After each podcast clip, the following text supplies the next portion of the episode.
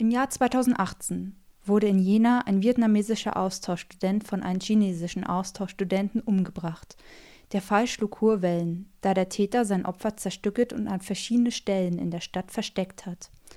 Nun entschied der Bundesgerichtshof, dass sich der Täter nicht mehr in einem Strafprozess verantworten muss, sondern in einem psychiatrischen Krankenhaus untergebracht wird.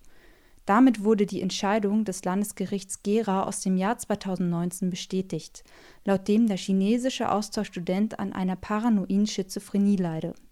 Die Eltern des Opfers hatten Revision eingelegt